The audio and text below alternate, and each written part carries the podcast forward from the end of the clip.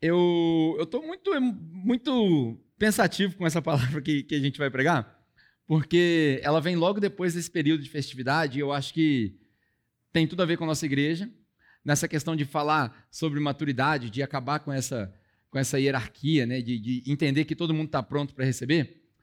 Hoje eu quero falar sobre um, um, negócio que incomoda muitos de nós. Muitos de nós viemos para a igreja depois de uma experiência ruim. Né, eu sei que no Brasil é muito difícil você encontrar alguém que não conhece Jesus ainda.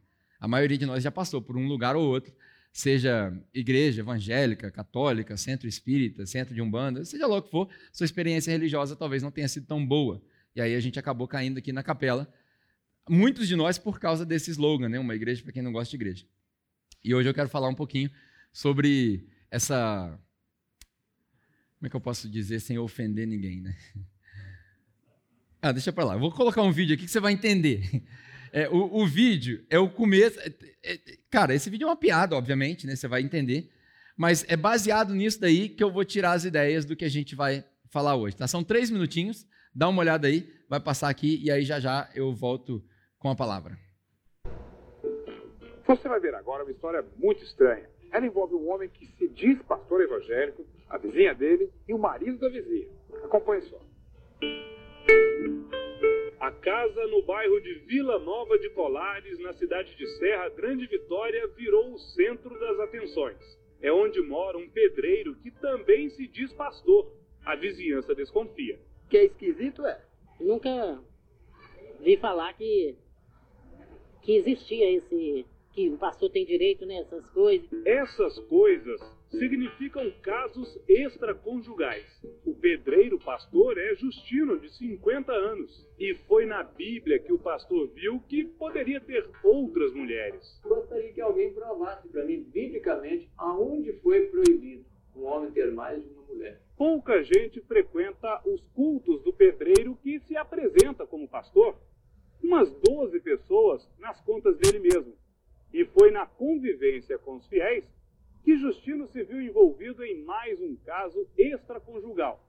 Aconteceu depois que uma mulher que mora na vizinhança contou a ele uns sonhos que vinha tendo. Na casa dela, a música evangélica pode ser ouvida de longe. A mulher tem quatro filhos, é casada e prefere não aparecer.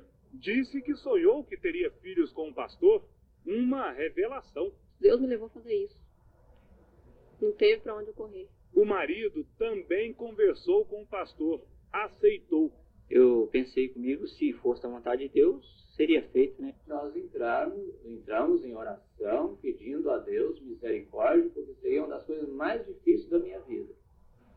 O quê? E tomar essa decisão. Pegar uma mulher, como tem marido, o pastor também é casado. Como explicar? A Bíblia, Oséias, capítulo 3. Este profeta, um homem como nós, ele diz assim: ó, Deus mandou tomar uma mulher e adulterar. Senhor está falando adulterar ou, ou é a palavra adúltera? Receba essa mulher que foi adúltera. Não. Não é assim? Não, aqui está dizendo aqui que vai outra vez, ama uma mulher amada de seu amigo e adultera. Posso dar uma olhada? À vontade. Qual que é? Três. Aqui. Vai outra vez, ama uma mulher amada de seu amigo. Sim. E adúltera. Não é adúltera. Tem um acento aqui, pastor.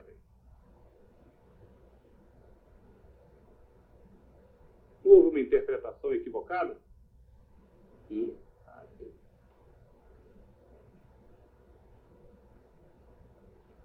a Bíblia não estaria se referindo a uma mulher adúltera? e não para que o senhor adulterasse. Ah, tá. Inclusive foi bom nós mexendo nisso aqui, porque uma coisa chama a outra, né? Por isso nós precisamos da direção do Espírito. É um grande equívoco, na opinião do pastor da Igreja Batista de Vitória. O capítulo de Oséias fala de perdão a uma mulher adúltera. A Bíblia também é clara com relação às obrigações de um pastor. Um pastor ou um bispo deve ser irrepreensível, e deve ser marido de uma só mulher.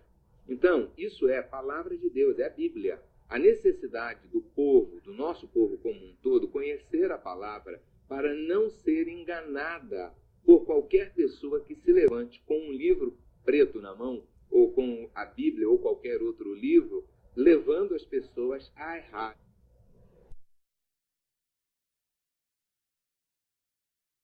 Uma das lições que eu tiro disso daí é que a gente precisa aprender português, né?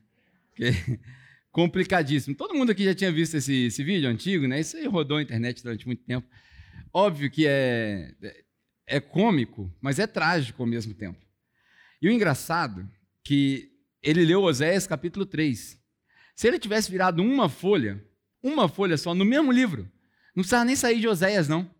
No capítulo 4, o próprio profeta Oséias falou: Meu povo morre por falta de conhecimento. É tão simples, tão simples. E aí, cara, eu fico pensando, quando eu estava preparando isso, ah, a gente está vivendo em tempos confusos. Tem muita gente que vem aqui uma vez, duas vezes, isso aqui não é propaganda da nossa igreja, tá? A gente sempre disse que aqui não é melhor nem pior, só é diferente. Tem gente que vem aqui e fala assim: ah, mas eu vou na igreja tal, é igualzinha a capela. Aí eu falo, pô, que bom, né? Eu preciso achar mais igreja assim, vou lá. Aí eu vou lá, eu sento no culto, eu falo, esse cara precisa vir mais culto na capela. Porque não, não é possível. Será que ele não ouviu uma palavra do que eu preguei nos últimos cinco anos? Porque não tem nada a ver uma coisa com a outra. E as pessoas confundem por quê? Porque eles acham, eles confundem aquilo que é superficial, né? Ah, tem a parede preta, então é igual. Está decorado de, de, um jeito ou de outro, tá, então é igual. E eles acham que é o mesmo evangelho, mas não é o mesmo evangelho. E aí foi daí que eu tirei a, a ideia, o título dessa mensagem, que é o seguinte: é o meu evangelho ou o evangelho para mim?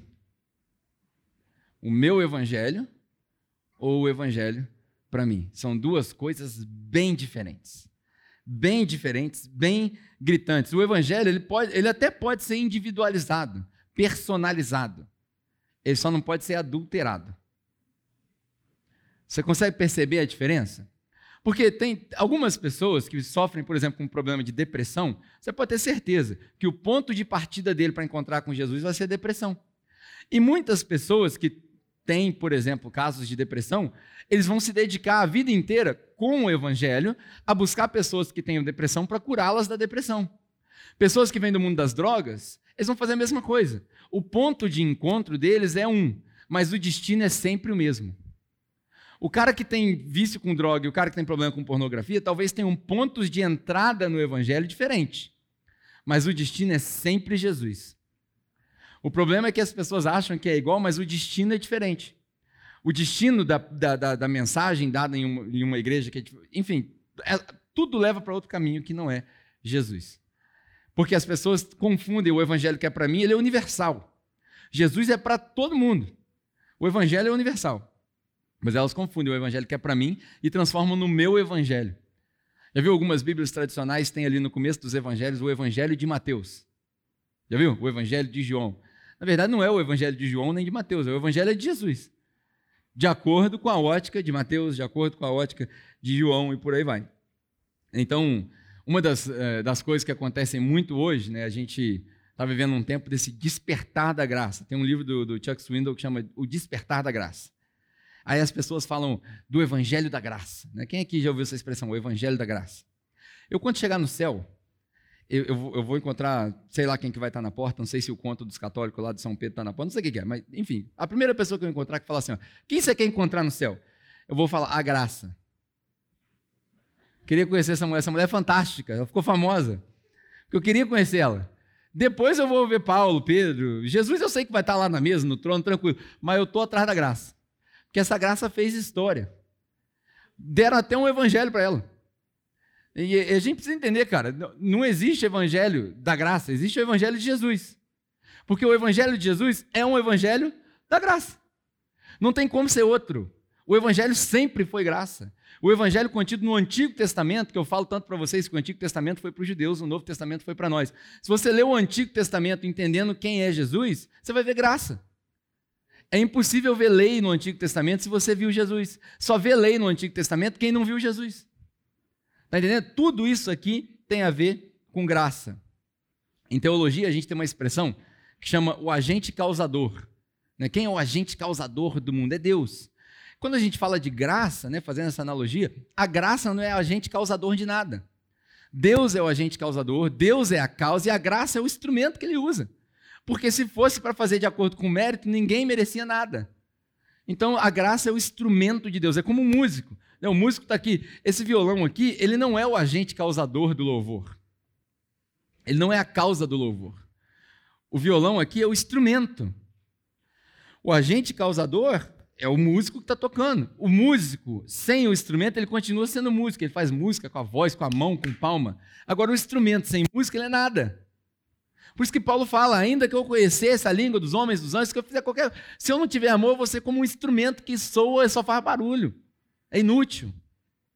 É um médico, é a mesma coisa. O agente causador de uma cirurgia, de a cura de alguém, óbvio, a gente está falando de Deus, de milagre, mas no físico, o médico, sem o instrumento, ele continua sendo médico. O ortopedista, dependendo da gravidade de uma situação de guerra, ele arruma o braço do cara no torniquete. Ele não precisa de, de, de bisturi, essas coisas. Agora, a ferramenta, o instrumento, sem o médico, serve para nada. Se dá um bisturi na mão de uma criança, ela não sabe nem o que fazer. É uma faca afiadíssima, é capaz de ela cortar um dedo. Então, o instrumento, a graça, é um instrumento que Deus usa. A graça não é o adjetivo do Evangelho, ela não é dona do Evangelho. O Evangelho sempre foi graça. O Evangelho. Não existe um outro Evangelho, porque Evangelho sem graça é um Evangelho desgraçado. Um evangelho sem graça é um evangelho desgraçado. Eu fiz um esboço de um livro que eu não publiquei, porque eu acho que ninguém com menos de 50 anos de idade deveria publicar livro nenhum, porque não sabe de nada. Então estou esperando eu fazer 50 para ver se essa ideia bate mesmo. Né, ainda faltam aí 12 anos. Mas ele está escrito. Chama Desgraça. Hã? É isso aí. 12 anos. O evangelho sem graça é desgraçado. E o, o, esse evangelho a gente não quer pregar, a gente não quer não quer propagar, esse evangelho vira o que hoje a gente erroneamente chama de religião. Que a gente também a, a gente criou um estigma com a palavra religião. Né? Religião é bom. A palavra religião, ela, ela, a origem dela é religar, reconectar. Então, um homem que estava desligado de Deus, ele liga. Foi o exemplo que eu dei da, da lâmpada aqui. O homem era lâmpada, sem a fonte de luz. Então, a religião é essa conexão entre a lâmpada e a luz. É boa. Mas por causa de um monte de baboseira que a gente ouviu, a gente causou um, a gente criou um estigma da palavra religião e aí ninguém quer mais ouvir falar de religião. Nesse sentido, o evangelho sem graça é exatamente a religião. É o que machuca as pessoas, é o que faz as pessoas quererem evitar Deus. E aí hoje, eu, eu, eu quero pegar um texto que literalmente nós vamos destrinchar esse texto. Não tem muito o que eu falar, graças a Deus, né? Nós vamos destrinchar esse texto, que é uma das maiores preocupações do apóstolo Paulo. Para quem não sabe, o apóstolo Paulo é o cara que escreveu a maior parte do Novo Testamento. A nossa religião ela é muito mais de Paulo do que de Jesus, porque Jesus deixou nada escrito. Na verdade, foram os discípulos que escreveram. E aí, nós vamos pegar isso daqui, que Paulo escreveu uma preocupação com a igreja, e entender que há dois mil anos atrás ele já estava preocupado com essa poluição do evangelho. Nós vamos ler Gálatas, capítulo 1 e capítulo 2 dois capítulos inteiros de, de, de, mensagem hoje. Nós vamos estudar. Ah, a propósito, enquanto você abre aí, é, eu estou pesquisando um dia, não sei se quarta ou quinta-feira, mas a gente vai começar aqui uma, uma roda de estudos aqui na igreja. Então a ideia, eu ganhei uma mesa que infelizmente só vem para a igreja ano que vem, mas é uma mesa que cabe umas 12 pessoas sentadas. Olha o profético aí. cabe umas 12 pessoas sentadas. Cabe mais, na verdade, né? eu estou brincando.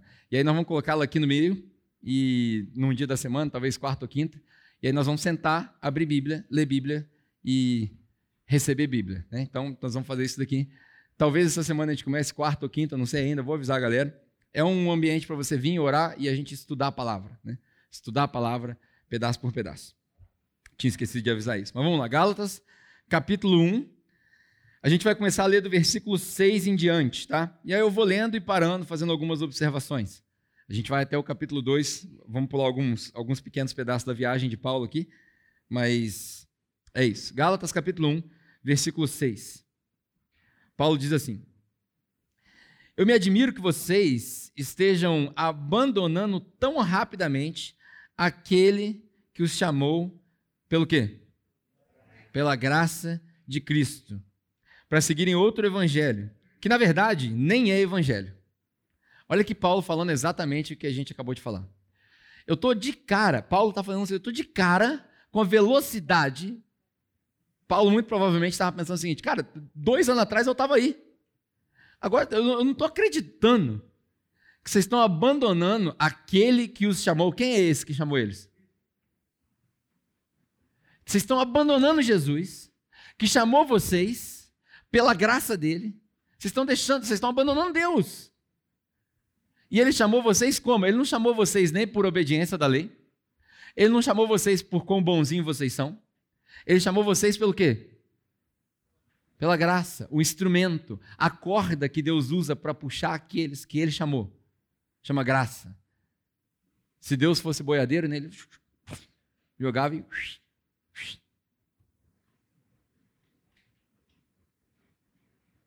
Eu estou de cara com a velocidade que vocês estão abandonando Jesus, abandonando Deus, que chamou vocês pela graça de Cristo, para ouvir um evangelho que nem é evangelho. Esse evangelho desgraçado não é um evangelho. E aí ele, ele, ele fala assim no versículo 7, né? O que ocorre é que algumas pessoas os estão perturbando, querendo perverter o evangelho de Cristo. Perverter o evangelho de Cristo. Quando a gente lê perverter, muito, manipular, que está na sua, na sua palavra, manipular o, o evangelho de Cristo. A palavra aqui, na verdade, é distorcer. Distorcer. Porque perversão tem um, uma conotação pejorativa. Né? A gente, hoje a gente associa perversão com, com pedofilia. O que também é muito ruim, isso aqui é tão grave quanto, mas quando Paulo, a palavra que Paulo usa de distorcer, ela é o seguinte, eu, eu para dar um exemplo, essa semana eu tinha esquecido a carteira no carro do meu pai. A gente foi ao Rio de Janeiro, eu fui dirigindo para ele, esqueci a carteira lá, liguei para ele, ele estava trabalhando, ele falou: ah, passa aqui que eu desço, te entrego a carteira para você não precisar estacionar.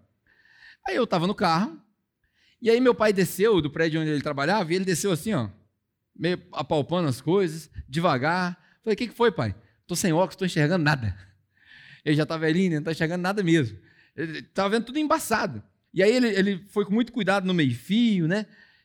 Totalmente cego. E eu falei, pô, mas tá ruim assim a vista? Ele, tá ruim, cara. Eu preciso do meu óculos para ver. O que, que é o óculos? É o Evangelho da Graça. O que estava acontecendo aqui é que esse evangelho que eles estavam pregando era um evangelho que tirava a lente das pessoas. E aí as pessoas enxergavam embaçado. As pessoas não enxergavam o caminho direito. Engraçado que o próprio Jesus deixa claro né, que existem dois caminhos, como eu citei aqui: um largo e um estreito. Jesus fala: entra pela porta, ó, façam força para entrar pela porta estreita, pelo caminho que é raro. Porque larga é a porta que leva à perdição e amplo é o caminho que leva para a perdição. Né, quando Jesus fala isso, ele está falando, cara, a porta de entrada da perdição ela é fácil de achar. Você vai no shopping aqui em Volta, por, por, por exemplo, aqui em Volta Redonda, por exemplo, qual o tamanho da porta? É gigantesco. Passam dezenas de pessoas pela porta. Essa imagem que Jesus está passando, aquela porta ali é fácil de entrar. Aquela porta ali é fácil de achar. Você parar na rua, de longe você vê aquela porta. Esse é o caminho da perdição. É o caminho do evangelho fora da graça. Esse evangelho distorcido. Esse caminho é fácil, você acha em qualquer lugar.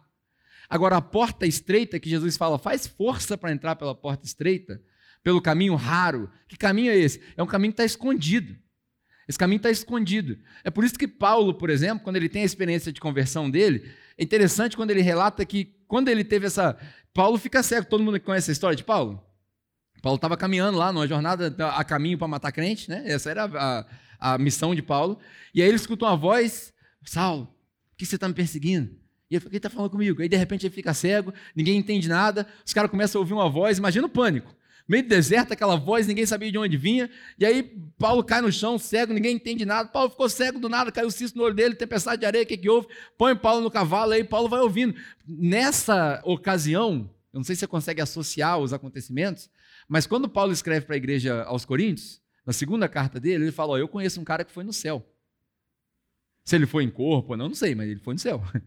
E ele viu coisas que não tem como explicar.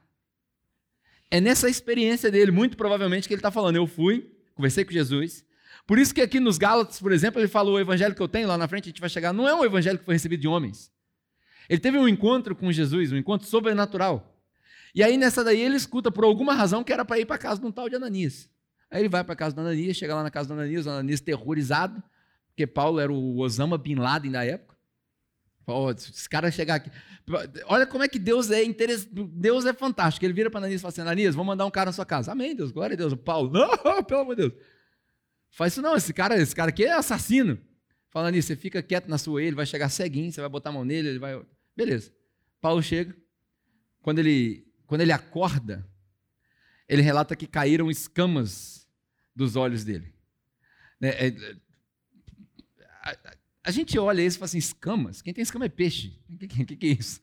A maioria das pessoas também não entende. Mas para facilitar, feche seus olhos aí. Feche seus olhos aí por uns 5 segundos. Tá tudo preto, não tá? Agora aperta seu olho assim, ó, bem apertado assim, ó, fechando bem fechado. Agora você abre.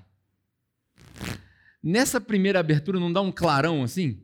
Quando você acorda de manhã, sai do quarto, olha para o sol. Essa pálpebra que você levantou é mais ou menos o que Paulo quis dizer. Caiu a escama dos meus olhos, agora eu consigo ver. Eu não estava vendo, estava difícil de ver. Agora eu consigo ver. O que, que é o evangelho?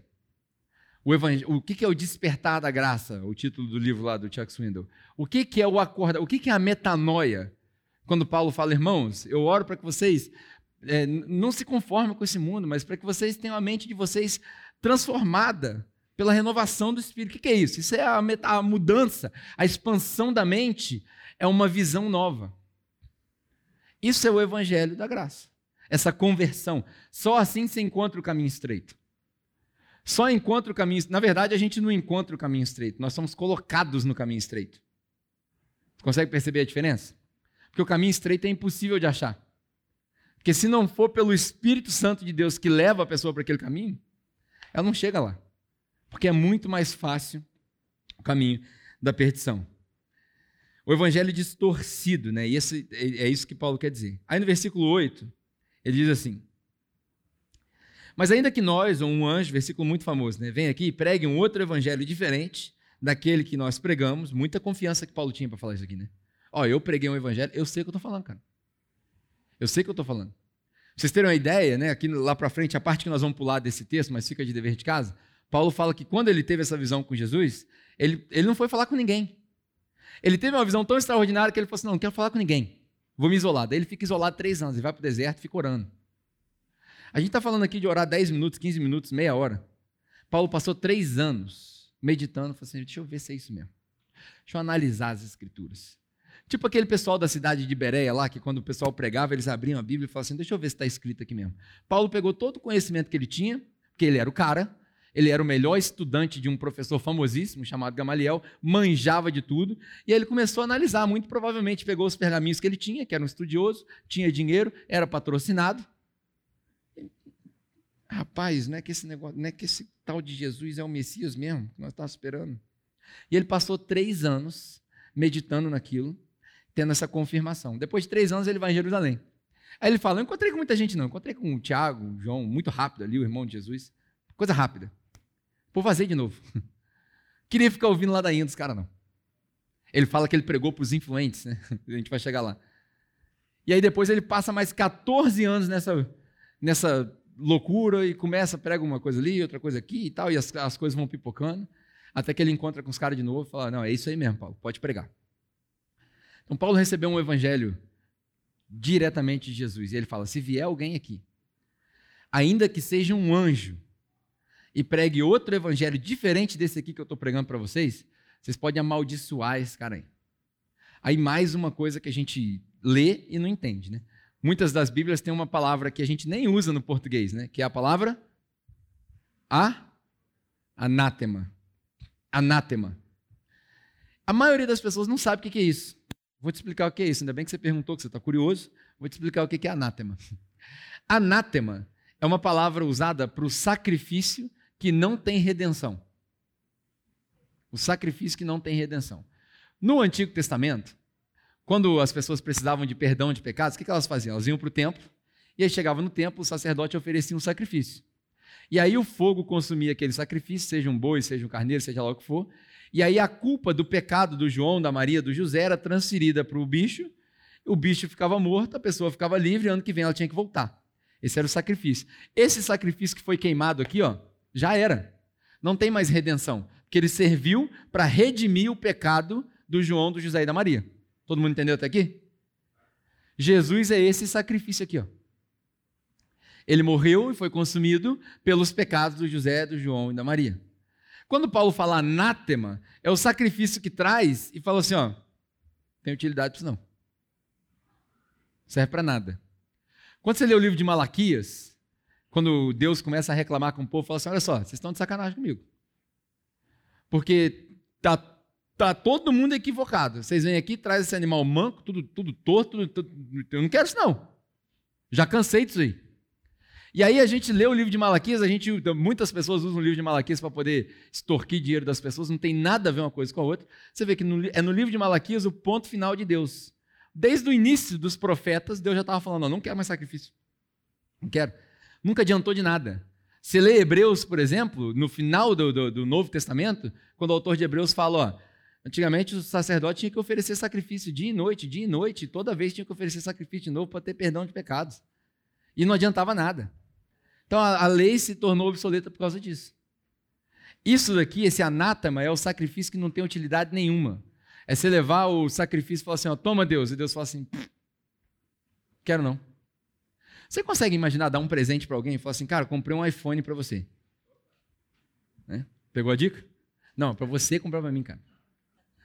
Comprei um iPhone para você. A pessoa vira e fala assim: é lixo. Ué, quero isso não. Joga isso no lixo. Como é que você ia se sentir? Primeiro você ia pegar o iPhone para você, né? Ninguém vai jogar um negócio desse fora. Mas você ia se sentir mal, não ia? Pô, dei um presente todo carinho, gastei meu dinheiro. Isso é, é igual os valentes. Pronto. Está explicado. Todo mundo aqui conhece a história dos valentes de Davi no final de 2 Samuel? Os caras que andavam junto com Davi. Davi falou: estou com sede, queria beber uma, uma, água da fonte. Da onde que era aquela fonte mesmo? Esqueci, Meribá, sei lá, esqueci o nome da fonte. Queria beber uma água daquela fonte. Mas para beber aquela água tinha que passar pelo meio da guerra.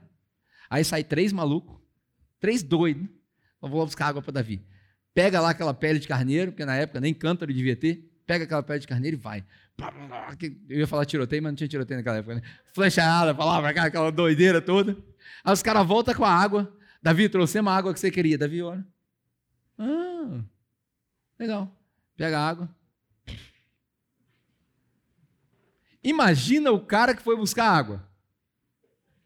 Pô, tá de brincation with me? Pô, não faz sentido. Mas Davi explica, obviamente, fala, ai de mim se eu tomar um negócio que custou um sacrifício desse. Ali, na verdade, era o sentido oposto, né? Então Davi entrega aquilo ali para Deus e fala assim, eu não sou digno de botar um, um, um soldado meu que batalha comigo para correr risco para buscar água para mim. Né? Ali tem o um sentido inverso, mas a, o exemplo foi perfeito. É o sacrifício que não serve para nada, é inútil. Isso é anátema. Qualquer pessoa que pregar um evangelho desgraçado é inútil.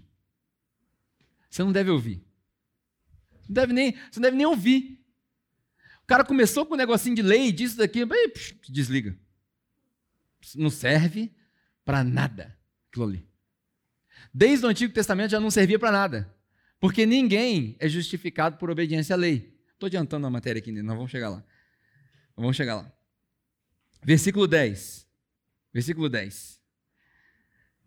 Paulo fala assim: Acaso eu estou buscando agora a aprovação de homens ou de Deus? Vocês acham que eu estou buscando a aprovação de homens ou de Deus? Eu estou tentando agradar homens? Se eu tivesse tentando agradar homens, eu não estava pregando isso daqui, pô. Se eu tivesse tentando agradar homens, são as palavras de Paulo, eu não seria servo de Cristo. Porque quem quer servir Jesus vai ter problema com os desejos humanos. E aqui Paulo não está falando de aprovação, de bater palma, não. E tipo, ah, gostamos do que Paulo pregou. Não, não é isso, não. Isso aqui ele vai falar lá na frente para Timóteo. Quando ele fala, Timóteo, vai chegar um tempo que as pessoas vão esfriar, cara, elas vão juntar para elas mestres que pregam só aquilo que elas querem ouvir. Aí sim, estão falando de palma, mas aqui Paulo está falando de aprovação seguinte: eu assino embaixo. Paulo era tão confiante nesse evangelho da graça que ele falava: Deus assinou embaixo do, do evangelho que eu estou pregando, querido. Então não precisa de sua opinião, não. Não precisa de nada. Eu não estou procurando nenhum mestre da lei, nenhum rabino para outorgar minha autoridade, não. Lembra daquela passagem que as pessoas falam assim: nunca ouvi alguém pregar com tal autoridade quando eles falavam de Jesus? Essa palavra autoridade, na verdade, é, ela, ela tem mais a ver com autoria do que com poder. Então a autoridade era a autoria do evangelho de Jesus, era uma interpretação diferente da lei. Naquela época, ninguém, ninguém falava o que Jesus falava. Vocês ouviram dizer, eu porém digo. Ninguém falava isso. Todo mundo falava, ó, o, o, o Halel fala assim. Então é assim que é a lei. Ou o Gamaliel fala assado, ou o Nicodemos já fala de outro jeito. Era assim. Ninguém tinha autoridade, autoria do evangelho. Aí Jesus chega com um evangelho novo. E Paulo pega esse evangelho de Jesus e fala assim: vocês estão muito rápido, vocês voltaram para o Reliel, para todo mundo lá, mas vocês, vocês esqueceram o evangelho de Jesus. O evangelho de Jesus é esse aqui, ó, é graça, pura graça. O evangelho desgraçado, quando Paulo lê isso daqui, eu, eu penso o seguinte: o evangelho desgraçado ele nasce no desejo de agradar os homens. É quando a gente começa a pensar o que, que os caras vão gostar que eu pregue, o que, que vai cair bem para a igreja, o que, que vai coçar o ego das pessoas, o que, que vai dar para elas um alvo. É igual aquelas. Já viu aquela corrida de cachorro que vai um, um bichinho na frente e eles vão perseguindo o, o bichinho? Isso daqui é o que as igrejas estão fazendo com as pessoas hoje. Quando a gente chega perto, aí ele volta. Eu vi uma, eu vi uma piada. Já viu aquele cara que faz o, o Bom Dia Família, do sexta-feira? Todo mundo, o Eduardo Torreão? Ele, ele colocou na, na mídia social esse dias e falou assim: a minha vida amorosa está igual Uber. Quando eu acho que está chegando, ele cancela.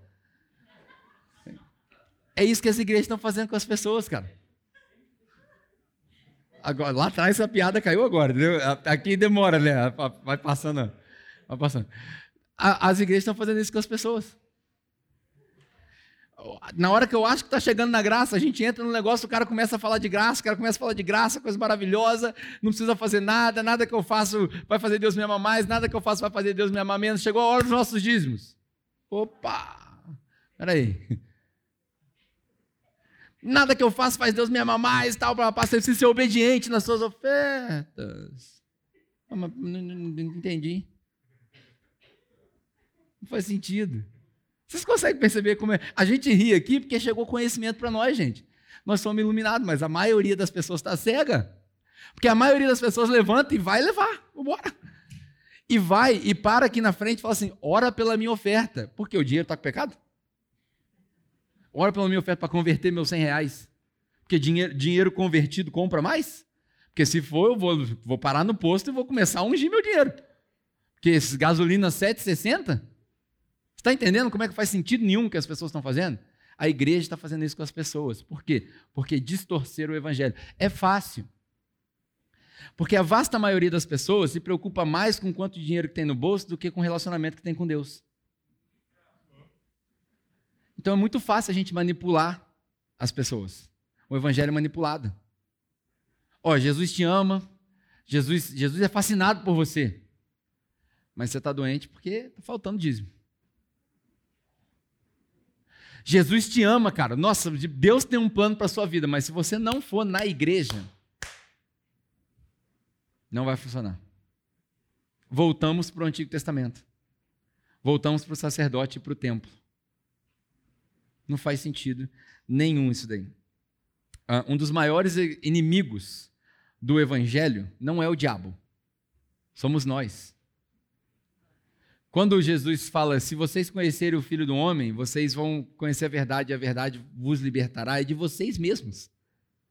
Porque você é a peça ruim do quebra-cabeça. Eu sou a peça ruim do quebra-cabeça. Tem uma música que a gente canta aqui que fala: Era eu, condenado, era. Somos nós. Jesus, não tem obrigação nenhuma para conosco. Tudo isso é graça. O maior inimigo do evangelho somos nós mesmos. Aproximadamente 400 anos antes de Jesus aparecer na Terra, surgiu uma escola de pensamento filosófico, da galera ali, se bobear antes de Aristóteles até, que hoje a gente chama de hedonismo. Você sabe o que é hedonismo? Quem aqui sabe o que é hedonismo? Só para ter uma ideia. Então, hedonismo é uma escola de pensamento filosófica que diz que na vida, o resultado da vida, o, o, o sentido da vida é ter prazer. Isso é o hedonismo. Qualquer semelhança com a nossa sociedade hoje é mera coincidência. Quanto mais. A, a, a, filosofia inteira do hedonismo é mais prazer e menos dor. Se eu puder, na minha vida inteira, evitar a dor e aumentar o prazer, eu vou ter uma vida com sentido. O que não é ruim, não. Ninguém aqui gosta de sofrer. Ninguém gosta de sofrer. Isso não é ruim. Mas isso depois foi sendo disfarçado. É, na, na, escola da filosofia apareceu um cara chamado Epicuro, e aí ele, ele, ele tentou racionalizar essa ideia, dizendo que faz todo sentido lógico ter prazer na vida. E aí, a partir disso, passaram-se milhares de anos e a nossa sociedade foi sendo formada. Quando Jesus chega no cenário, essa escola de pensamento já era oficial há uns 500 anos, mais ou menos. Então Jesus teve que lutar contra uma, contra uma mentalidade. É por isso que quando Jesus fala no mundo vocês vão ter aflições, aí choca. Porque nenhum rabino ia ensinar isso. Porque para o judeu, prosperidade, saúde, bênção era sinal de parceria com Deus. Aí chega Jesus com uma autoridade nova, com uma autoria nova, com um evangelho novo, com boas novas diferentes, fala: não, não, não, vai ficar ruim para vocês. Não, mas o sentido da vida é ter prazer e menos dor. Aí Jesus fala: todo aquele que quiser me seguir vai sofrer perseguição. Mas não faz sentido. Lógico, não faz, não faz sentido nenhum lógico. Jesus senta no, no, no, pé da montanha, e aí diz a lenda que aquilo era um sermão, mas pode ter sido várias falas compiladas. Ele fala: Bem-aventurados são os que sofrem. Não. Peraí, Jesus. Não, bem-aventurados somos nós, judeus, que temos tudo. Não, não, bem-aventurados são os que estão fome, os famintos. Não, Jesus, mas pão, pão, pão, sustento. Não, bem-aventurados são os que têm sede de justiça e são perseguidos. E quando eles te perseguirem, vocês oram por eles. Não, Jesus. Porque é olho por olho, dente por dente. Não, não, não, não. Se baterem do lado, você dá o outro. Se pedir para andar uma, você anda duas. Se te pedir a sua roupa, você tira toda ela e passa frio você, para dar para eles. Pendurado na cruz, Jesus passava pela última angústia dele, um ladrão de um lado, outro ladrão de outro. Um começa a acusar: Você não é filho de Deus? Desce daí. E o soldado zombando vira o outro ladrão para ele e fala assim: Ô, cala a boca, rapaz, esse cara aí não fez nada. Nós temos razão de estar aqui. Ele não. Jesus, quando você chegar no céu, dá uma moral aí, lembra de mim. Aí Jesus olha para aquele cara com compaixão, olha para o outro com compaixão. Os dois, os dois receberam compaixão de Jesus, mas um recebeu perdão, vida eterna e promessa. Por quê? Porque esse aqui teve graça revelada para ele. E ele fala: ainda hoje você vai estar comigo no reino. Isso é graça. O que, ele fez para merecer? Nada. Fez nada. Isso é graça. O hedonismo, ele foi se desenvolvendo, olha que interessante. É, a nossa, pelo menos o lado de cá do mundo, né, da África para cá, o lado ocidental do mundo, ele foi altamente influenciado pela cultura americana. Certo ou não? Tudo que a gente tem aqui é americano. Né? A gente usa calça jeans. O que é jeans? É uma calça que foi inventada nos Estados Unidos, muito provavelmente pelos lavradores, para que não batesse a colheita ali e não machucasse a canela. A gente dirige carro da Ford, né? Ford, Ford. Uh, Chevrolet, Chevrolet não é americano, né? Chevrolet, nem sei como é que é Chevrolet.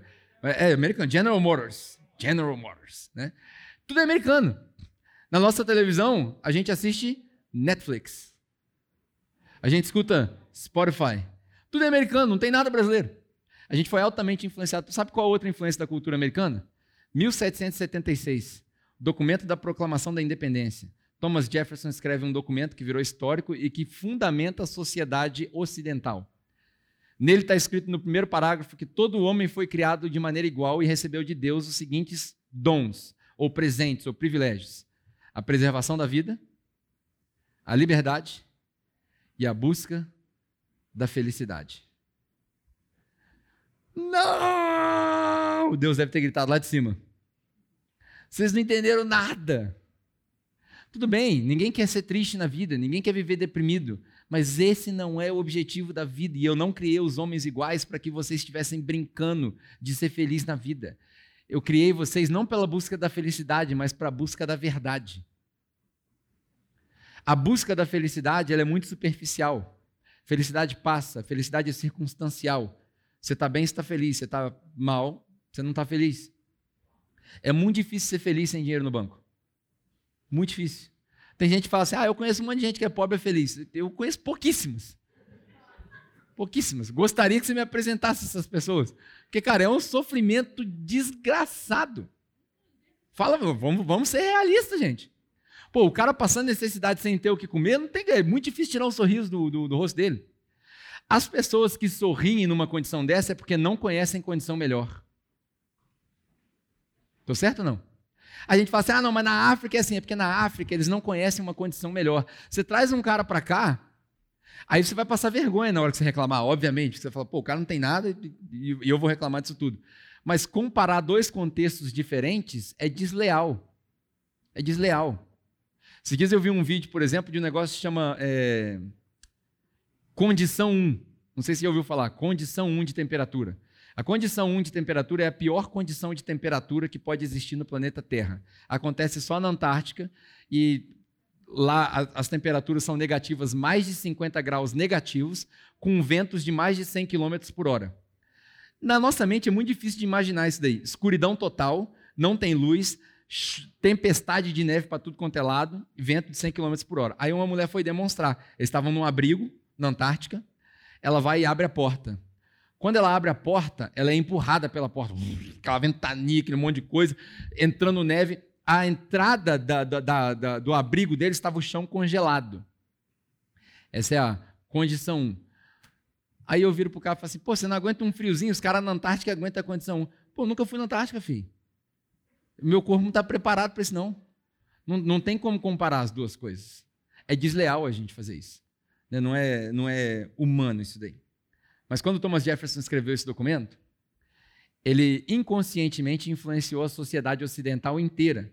E todos nós vivemos para isso.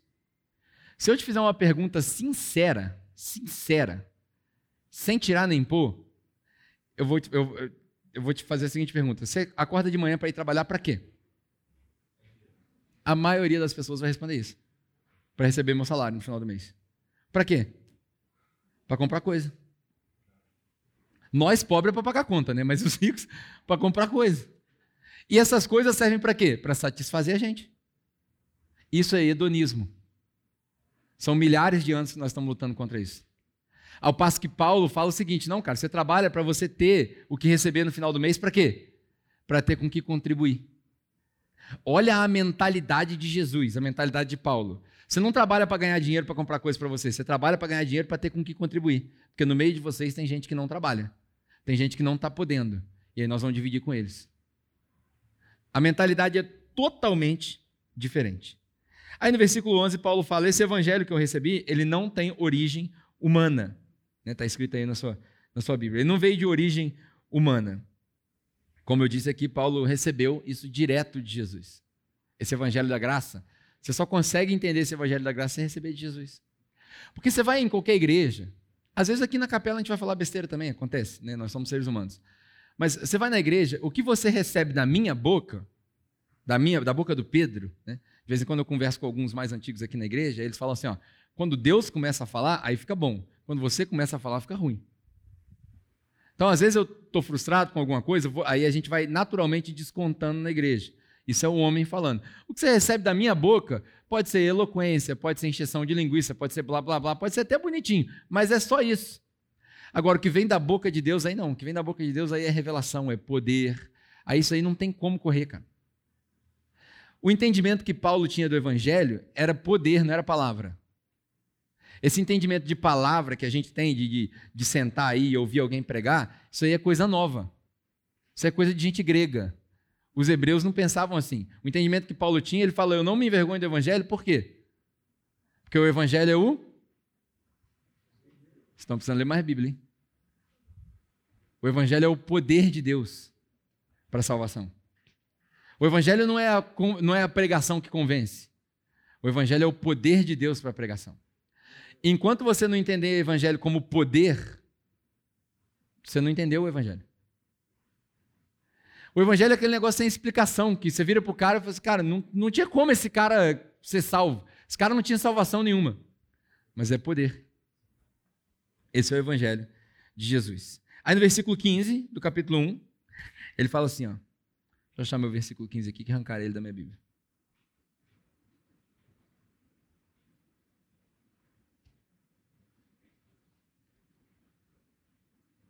Quanto ao meu versículo 15, gente? Aqui, pronto. Mas, mas Deus me separou desde o ventre materno e me chamou por sua graça. De novo a graça aí, ó. Quando lhe agradou revelar o seu filho em onde? em mim. Grava bem isso daí. Quando lhe agradou é, revelar o seu filho em mim, para que eu anunciasse entre os gentios. Não consultei pessoa alguma. A gente tinha, já falei sobre isso daqui. Olha que interessante. Aqui, só aqui tem uma lição que a gente podia pegar isso daqui para poder te ensinar teologia. Né? Quando Deus me separou desde o ventre da minha mãe. Acabou. Não tem apelo, não tem convencimento, não tem eu escolhi, não tem. Quando Deus me separou lá no ventre da minha mãe, e aí um dia, no momento que ele escolheu melhor, revelar o seu filho aonde? Em mim. O evangelho começa em mim, para depois ser através de mim. Então a maior experiência que a gente pode ter é interna, é comigo mesmo. Cara, eu posso ouvir a experiência do fulano, do ciclano, do ciclano, mas a minha experiência ninguém tira. Ele começa em mim, ele passa por mim e funciona, e funciona apesar de mim. Esse aqui é o interessante. Ele começa em mim, ele passa por mim, mas ele funciona apesar de mim. Se, se eu não, não, não, não bater as expectativas, o evangelho funciona do mesmo jeito. E aí eu fico, eu fico abismado com a quantidade de pessoas que se dizem cristãs, se dizem evangélicas, mas Jesus não faz parte do vocabulário deles. Pensa, no seu trabalho, por exemplo, qual foi a última vez que você literalmente botou a mão no ombro de alguém e falou assim: cara, você está precisando de Jesus? Qual foi a última vez que você fez isso? Qual foi a última conversa que você teve intencional a respeito de Jesus? Qual foi a última vez que você interagiu com alguém e discipulou alguém fora da igreja? Fora da estrutura da igreja? Porque quem conhece Jesus fala de Jesus. Quem teve uma experiência com Jesus fala de Jesus. Se Jesus não faz parte do seu vocabulário, muito provavelmente ele não faz parte da sua vida. Se você teve uma experiência com Jesus, você vai falar de Jesus o tempo todo. E aí no capítulo 2, para a gente acabar, capítulo 2 eu vou ler poucas coisas. Né? No versículo 1 um, ele fala assim, é, depois desses 14 anos, uh, eu fui lá e falei com os influentes. É, ó, no versículo 2, na verdade, né? Fui lá por causa de uma revelação, falei aqui, e expus diante deles o evangelho que prego aos gentios, fazendo, porém, em particular aos que pareciam mais influentes. Influentes. Se fosse hoje, Paulo aparecesse aqui em Volta Redonda, ele diria: Eu fui falar com os influencers, com os youtubers que se dizem evangélicos. É exatamente isso aqui, porque esses caras representavam a igreja, eles representavam o reino. Então Paulo virou e falou assim: olha só, o evangelho que eu estou pregando para os gentios é o evangelho da graça. É o evangelho de Jesus. É o evangelho que Jesus me apresentou, porque eu não fiz nada, eu estava eu tava matando gente. E ele veio falar comigo, falando que me perdoou e que queria que eu trabalhasse para ele. Não faz sentido nenhum, é esse evangelho que eu estou pregando. E aí, quando Paulo fala isso, ele fala: eu fui falar com os influentes, né? Porque da onde eu vim não tinha isso. Quem são os influentes? Né? Os discípulos, os apóstolos, Hoje nós faríamos a mesma coisa. Eu acho interessante que a igreja se corrompeu, a igreja se distorceu, porque a gente criou muito palanque e pouco altar. A gente criou muita palestra e pouca pregação. Muita audiência e pouco discípulo. A maioria das pessoas confundiu as coisas. E hoje, a gente fala assim: já ouviu falar do fulano de tal? Aquele cara ali, aquele cara ali é ungido. Por quê? Porque a igreja dele tem 3 mil pessoas.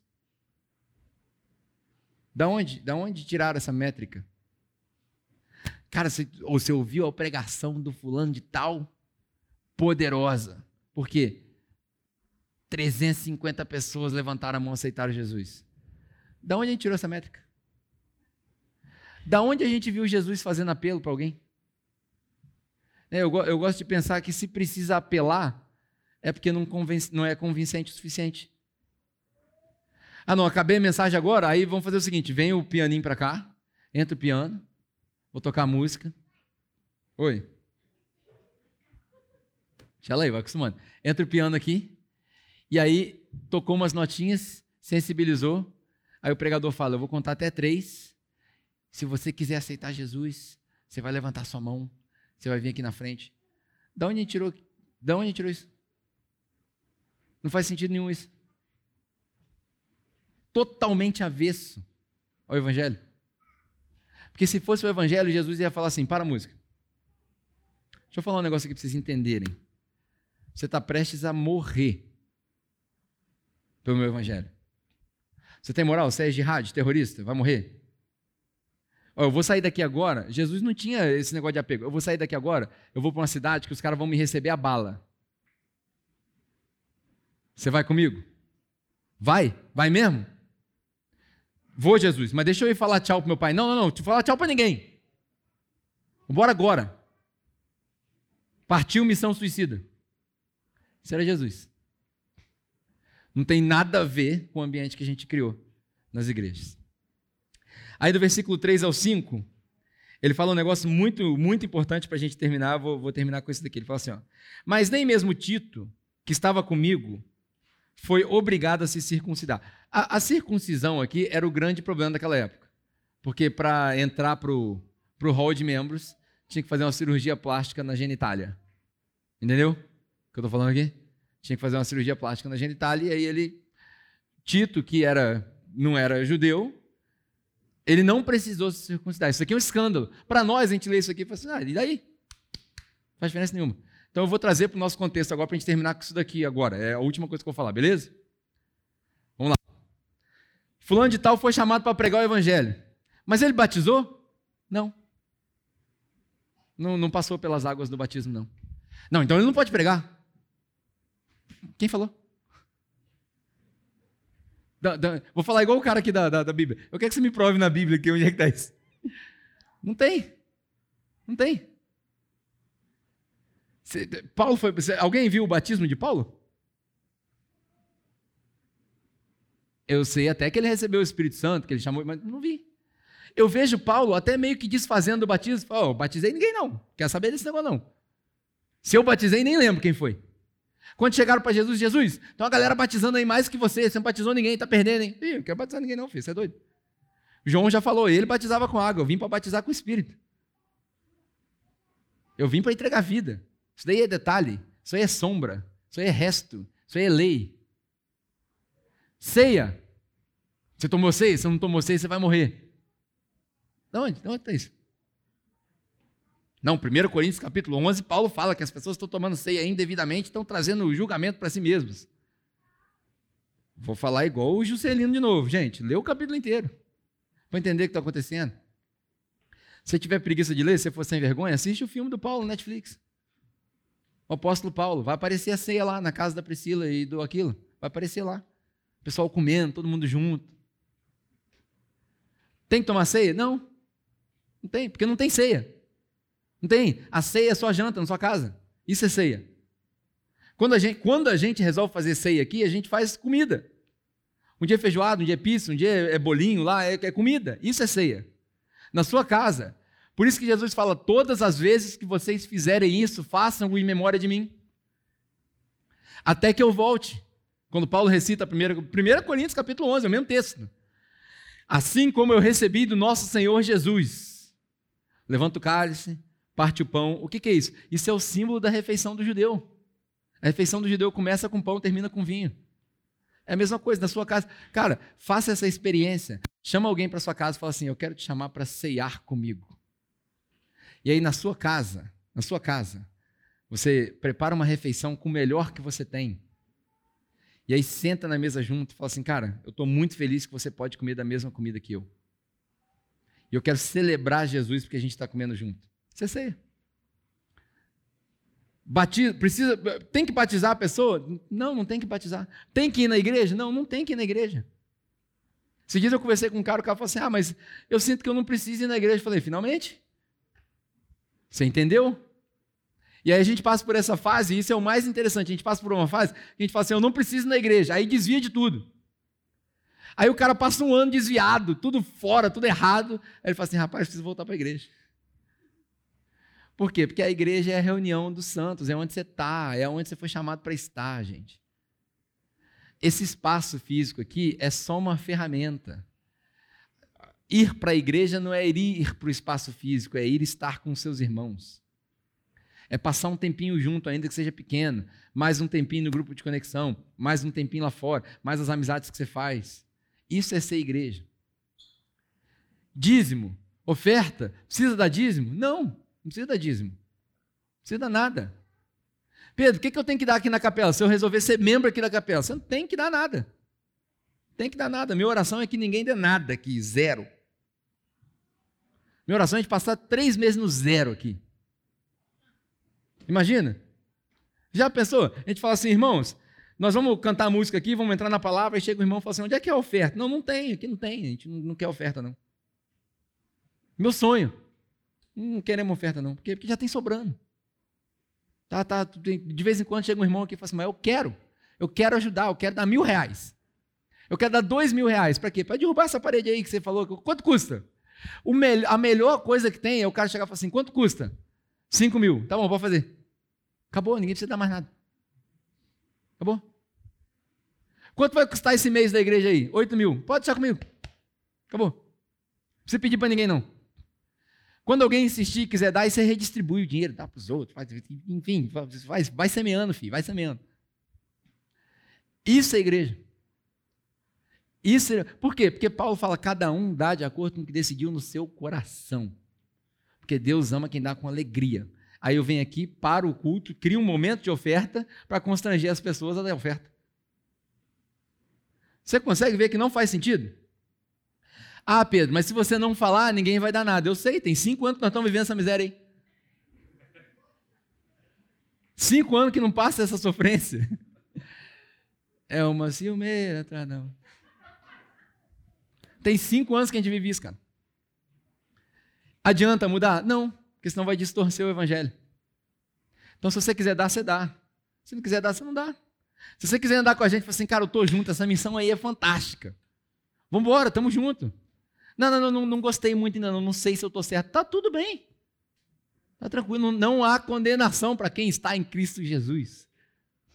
Você tem noção do que, que Paulo quer dizer? Vou terminar com isso. Paulo quer dizer exatamente isso. Irmãos, Paulo começa Romanos capítulo 1 e fala assim: olha só, vocês estão toda.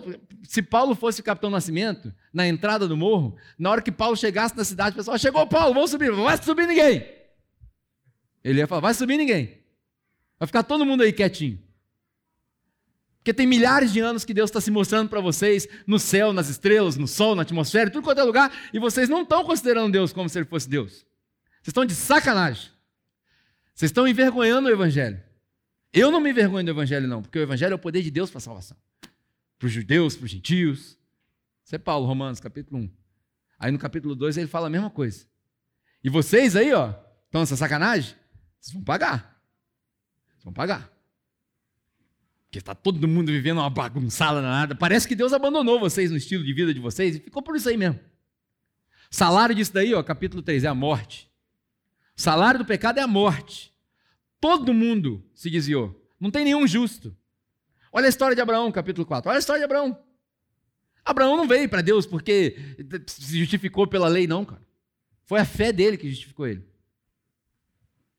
Enquanto a gente ainda era pecador, cara, que Deus morreu. Deus, não esperou você se limpar. Isso é capítulo 5.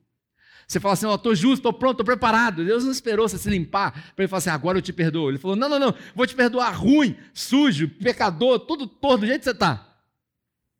Assim mesmo que eu te quero. Aí no capítulo 6 ele fala, o salário do pecado é a morte mesmo. Mas o dom gratuito de Deus é a vida.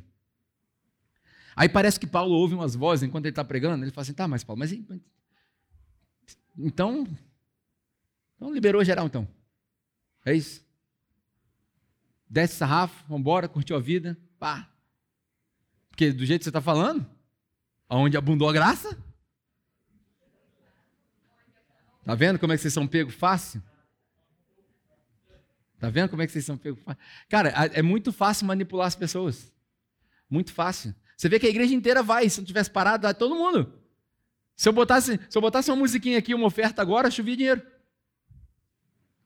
Aí Paulo fala, fala, não é isso não, gente. Só porque vocês foram salvos não significa que você vai viver uma vida desse jeito, não. E ó, eu tenho compaixão por vocês, porque eu sei o que vocês estão passando. Porque eu, eu mesmo, Paulo, o que eu quero fazer eu não consigo fazer, e o que não é para fazer eu acabo fazendo.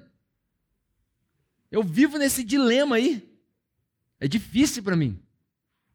Mas graças a Deus que não há nenhuma condenação para aquele que está em Cristo Jesus. Nem a morte, nem a vida, nem poderes, nem potestade, nem anjo, nem nada vai me separar do amor de Deus. Isso é, o, é, o, é a conclusão do discurso de Paulo. Se nada vai te separar do amor de Deus, se nada é capaz de te tirar da presença de Deus, por que, que eu tenho que te forçar a fazer alguma coisa? Não pode. Está errado. Está errado. Conclusão de hoje, para a gente levar para casa: o Evangelho da Graça, da famosa graça, o Evangelho de Jesus no versículo 17 de Gálatas, Paulo fala: essa lei aí não justifica ninguém. E ele fala: eu, eu não fui justificado pela lei, eu morri para a lei. Essa lei aí, ela me matou. Eu morri para a lei. Agora já não sou mais eu que vivo. Se Cristo vive em você, você não se apega a dinheiro. Se Cristo vive em você, você não fica preocupado com frequentar ou não frequentar a igreja, você vai estar lá. Olha Jesus aos 12 anos de idade, gente. Quando ele se perde dos pais, os pais voltam para procurar ele. Olha a frase de Jesus com 12 anos de idade. Ele fala: Vocês não sabem que eu tenho que estar na casa do meu pai, não? É tão óbvio, vocês se perderam porque vocês que estão desviados, demoniado. Eu estou na casa do pai. É óbvio. Para aquele que recebeu Jesus, para aquele que entendeu a graça, para aquele que foi renovado pelo Espírito, é muito óbvio. Não existe esse negócio de ficar longe. Porque é óbvio, é palpável. Cristo vive em mim. Se Cristo vive em mim, você vai se entregar por inteiro. Você não precisa de ninguém te manipular. Eu vou deixar um negócio aqui de dever de casa para nós, para a gente terminar nessa pauta aqui. Ó. Eu deixei aqui. Depois, na hora que acabar o culto, você pode vir aqui. Isso daqui, isso é um livro. Não sei se você já A gente teve ele aqui um tempo na capela, a gente deu de graça. O Vitor deu 40 livros para nós e já acabou. É, agora você vai ter que comprar, não tem jeito. Mas isso aqui é um código. Depois você pode vir aqui escanear que vai ficar aqui na tela se você quiser, isso é um dever de casa. Esse livro que o Vitor escreveu é um catequismo moderno. É curtinho, é, talvez não seja novidade para você, mas ele fez cinco ou seis vídeos no Instagram dele mesmo, aonde ele vai falando do livro. Então você consegue meio que ler o livro sem ter o livro. E ele vai discutindo essas coisas. Uma delas é a questão de frequência igreja, dízimo, batismo, sei, tudo isso. É um catequismo moderno. Meu convite para você dever de casa, seu grupo de conexão, você fazer escaneia isso daqui, assiste um por dia, faz seu devocional ali. Dá uma moral pro Vitor, ele está precisando, coitado. Dá uma moralzinha para ele, vai lá, faz um comentário. Vai ser bom para você. Acho que todo mundo deveria passar por um processo de, de limpeza desse. Por quê? Culto. Ah, o nome do livro, né? Esqueci de falar. O nome do livro é Jesus Sem Mais. Isso é graça. É só Jesus. O que que precisa? Só Jesus, mais nada. Mais nada. Ah, mas então eu posso. Cara, se tem Jesus, o resto é irrelevante. Só isso. Assim a gente aprende que culto não é show, discipulado não é consulta, pregação não é discurso. Se não for Jesus sem mais, não vale. É só isso, só Jesus, mais nada. Então meu dever, meu dever de casa para você essa semana é esse. Medita nisso daí. Uh, usa como ferramenta para a gente poder melhorar nesse aspecto. Evangelho sem graça é um evangelho desgraçado. É anátema, é inútil. Amém? Vamos orar? Obrigado, Pai, pela manhã de hoje pela oportunidade de compartilhar da Sua palavra. Obrigado pela, pelas escrituras que nos sobraram, as que a gente tem, pelo menos. Pela revelação que o Senhor deu para o nosso irmão Paulo e por aquilo que a gente consegue entender hoje. A, nossa, a minha oração é que toda essa conversa de hoje seja transformada em semente espiritual para cada um de nós, para que ela gere frutos, para que a gente possa se parecer mais com Jesus, para que a gente possa aprender mais do Evangelho para que nós possamos nos tornar sinais do, do seu reino aqui na terra. Obrigado, Pai, por essa manhã, que o Senhor nos leve em segurança, cada um para os nossos lares, uh, para um bom tempo com as nossas famílias também. Perdoa os nossos pecados, como o Senhor continua nos perdoando, nós confiamos no seu sacrifício, Confiamos naquilo que o seu filho fez na cruz e te agradecemos por isso, Pai. No nome dele. Amém.